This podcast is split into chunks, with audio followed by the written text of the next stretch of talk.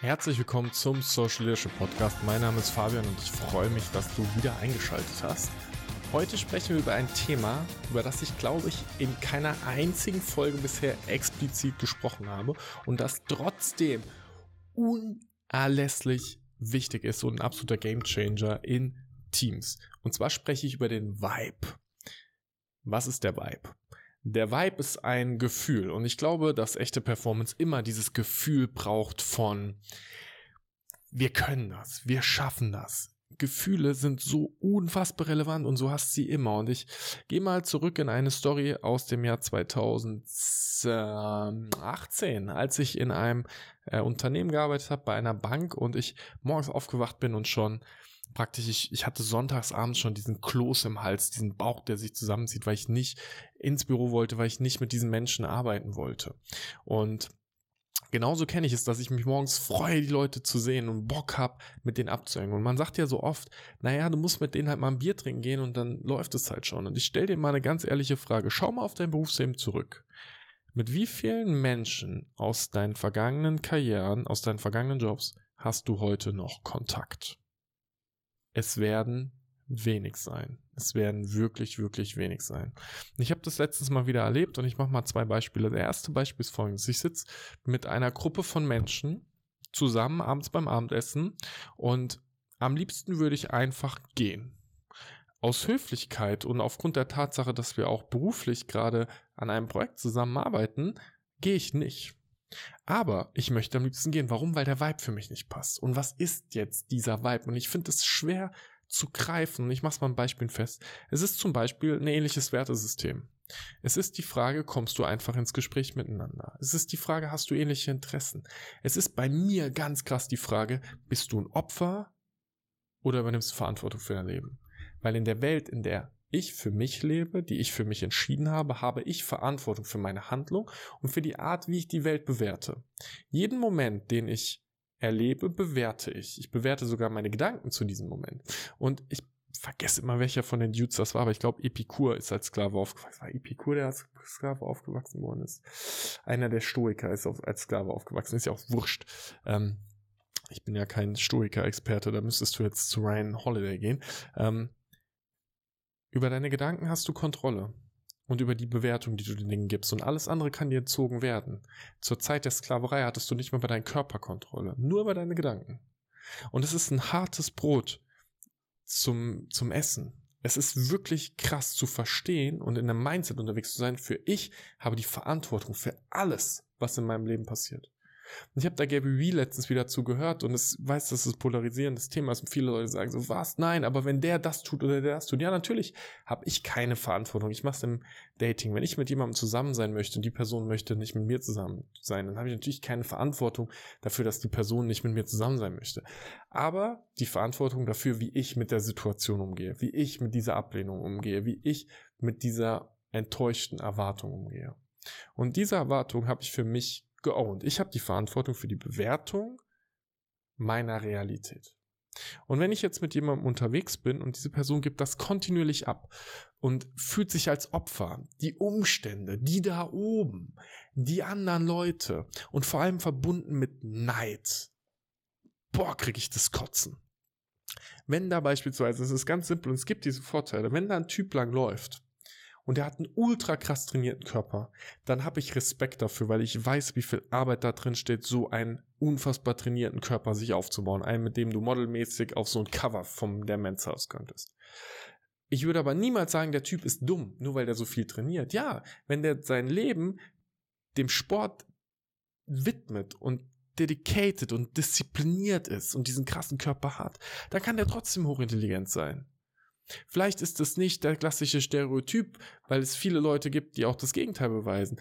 Aber das weiß ich doch erst, wenn ich mit ihm gesprochen habe und von vornherein vom Schlechten auszugehen. Das ist nicht das, wie ich durch die Welt gehen möchte. Sondern ich möchte glauben, dass es ein cooler Dude ist. Weil ich auch selbst jemand bin, der viel Sport macht. Und ich werde auch in die Schublade immer mal wieder gesteckt. Und dann reden Menschen mit mir und denken so, ey, der ist doch gar nicht so dumm. Ja, bin ich auch nicht. Ich bin aber auch nicht auf dem Coverfoto-Niveau, was meinen Körper angeht. Aber das ist ein anderes Thema.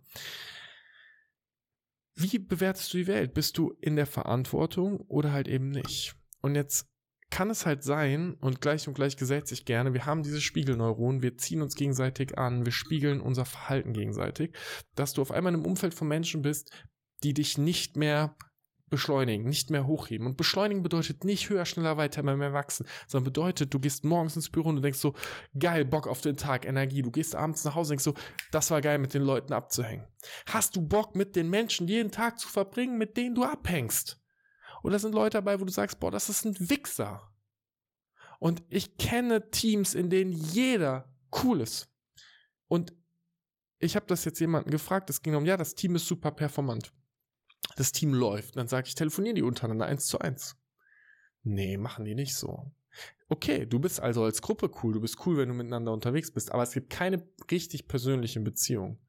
Die Leute sind zwar am gleichen Ziel, arbeiten am gleichen Ding, aber die telefonieren nicht einfach mal miteinander. Ja, manche machen das schon. Okay, interessant.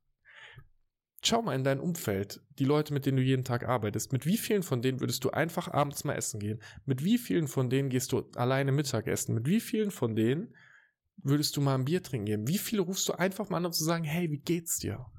Und wenn die Antwort ist sehr wenig, dann sage ich, in eurem Team liegt noch Performance auf der Straße. Weil die besten Teams, die ich bis jetzt erlebt habe, waren die Teams, die zusammengestanden sind und zwar auf einer privaten, persönlichen Ebene. Und damit meine ich nicht, dass du all deinen Scheiß bei den Leuten ablehnst, dass sie deine Familie sind oder deine beste Freundin oder sowas. Du kannst natürlich professionell sein und eine Beziehung pflegen, die halt arbeitsorientiert ist.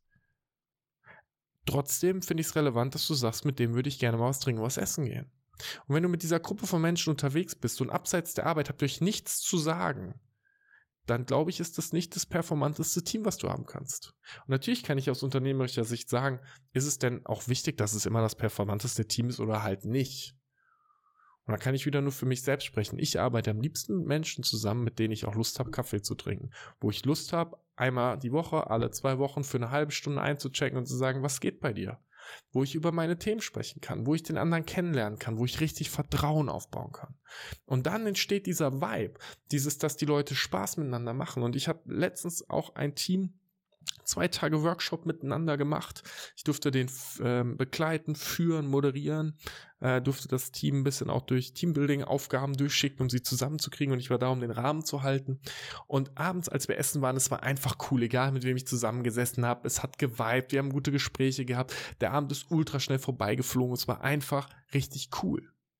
Und dann bin ich bei einem anderen Kunden und ich denke so, boah, das ist schon irgendwie halb acht, ich würde gern gehen. Und das ist am Ende vom Tag ja eine Entscheidung. Wie möchtest du dein Leben leben? Möchtest du in einem guten Vibe unterwegs sein? Und es ist ein Game Changer. Der Vibe ist ein Game, ich sage das so häufig, ich sage, der Vibe passt nicht. Und dann gucken mich Leute mal an und sagen, ah, was, okay, aber ist das so wichtig? So, ja. Ja. Der Vibe ist wichtig. Und ich würde heute auch Teams so zusammenstellen. Ich würde bei Teams mehr auf die Charakteristiken des Menschen schauen, Persönlichkeitstests nutzen. Schauen, wer klickt wie, wer hat welche Eigenheiten und wird die Leute dazu bringen und dazu motivieren, dass sie sich auch persönlich austauschen. Weil du dann Level für Level im Vertrauen tiefer gehen kannst und Level für Level per performanter und besser wirst. Willst du eine Gruppe von Söldnern haben oder willst du ein elementar gutes Team haben? Willst du Leute haben, die auch mal fünf Tage miteinander in einer einsamen Hütte sein könnten, ohne sich die Köpfe einzuschlagen? Die einfach eine geile Zeit zusammen haben. Und ja, nicht bei jedem ist die Beziehung gleich gut. 100 Prozent. Und nicht jeder ist so mega am Connecten. Aber dieses Thema Vibe wird für mich unterschätzt. Es ist für mich so wichtig, dieses Gefühl zu haben von, ich möchte mit diesen Leuten arbeiten, ich möchte diese Leute sehen. Und ich kenne das. Ich bin aus Umfeldern rausgegangen und ich habe niemanden mehr jemals wiedergesehen. Bei manchen Leuten bin ich froh, dass ich sie mehr jetzt wiedersehe. Und dann habe ich Menschen wie Kevin, der mich Zeit, ähm, oder wie lange sind wir jetzt unterwegs zusammen? Acht Jahre, neun Jahre, neun, neun oder zehn Jahre, fuck, ist das lange her. Und neun Jahre. Und wir weiben so gut. Und jetzt haben wir Jakob zum Beispiel dabei. Und Jack, wenn du das gerade schneidest und hörst. Und Jakob vibet auch gut mit uns. So, Jack rufe ich an und sag so, ey, hast du Bock auf ein Wochenende in Nordschleife? Jack und ich waren auf einer Hütte im März ein paar Tage. Wir waren zu dritt ähm, äh, biken und waren unterwegs. Und ja, wir reden über die Arbeit, aber wir reden auch privat, weil wir einfach miteinander diesen coolen Vibe kreieren. Und das war auch mit Lena damals so, als sie bei uns war. Und ich finde es so wichtig, Leute auszusuchen, die mit dir viben, die cool sind. Und falls du übrigens den Podcast schon ewig lange hörst und dich gerade fragst, äh, warum Lena ist nicht mehr da, ja, Lena hat selbstständig gemacht, was mega cool ist und äh, hat ihren, ihren eigenen Weg jetzt einfach angefangen weiter zu gestalten, was ich richtig feiere, ähm, weil wir einer der Gründe sind, dass äh, sie gesagt hat, sie hat gelernt und gesehen, dass es geht und deswegen will sie es machen und ich unterstütze das. Ich finde es ultra geil. Ähm, wenn, wenn Menschen einfach ihrem inneren Ruf nachgehen, weil ich das ja auch so mache. Kurze Side Note. Heute würde ich den Vibe immer signifikant höher stellen als die Einzelperformance von einer Person. Und das zu messen ist schwieriger. Und auch in einem Team das hinzukriegen ist schwieriger. Und ich glaube, ein Schritt ist zu gucken, wie sind Leute zum Leben eingestellt? Opferhaltung versus Verantwortung übernehmen positiv, negativ denken, sind Leute offen, die Perspektive zu wechseln. Wenn du mit jemandem diskutierst und du nimmst eine kontroverse Meinung ein, kann derjenige dir folgen oder ist er immer schon festgefahren in seiner Meinung? Habe ich letztens auch mal wieder erlebt. Jemanden, der die ganze Zeit festgefahren ist in seiner eigenen Meinung. So anstrengend. Ich habe ja auch nicht die Weisheit mit Löffeln gefressen, aber ich möchte diskutieren und mich reiben, um zu verstehen, welche Perspektiven es gibt. Aber wenn jemand sagt, das ist meine Perspektive und alles andere ist falsch, ja, what the fuck soll ich dann halt machen? Okay. Deswegen, mein Appell an dich, schau mal in dein Umfeld, vibest du mit den Leuten? Und überleg mal, was bedeutet für dich Viben? Was sind die Menschen in deinem Umfeld, mit denen du am allerliebsten Zeit verbringst? Die Leute, mit denen du, wenn du sagen wirst, ich fahre ich suche mir jetzt vier Leute aus, mit denen ich oder fünf Leute, mit denen ich jetzt für eine Woche in Urlaub fahre. Wir sind in einer Hütte, wir haben eine geile Zeit, wir sind irgendwie am, das Meer ist in der Nähe, wir haben einen Pool, die Hütte ist groß, wir haben einfach da eine geile Zeit. Welche Leute nimmst du mit? Und überleg mal, was verbindet dich mit denen? Was ist der Vibe, den du dem, mit den Leuten hast? Definier es für dich. Und dann guck mal in ein anderes Umfeld, in die Arbeit rein. Vibest du mit den Leuten? Und was sind vielleicht kleine Schritte, die du unternehmen könntest, die in deiner Verantwortung liegen, um den Vibe zu verbessern? Abonniere gerne den Kanal ich freue mich, dass du da bist und wir sehen uns zur nächsten Folge wieder.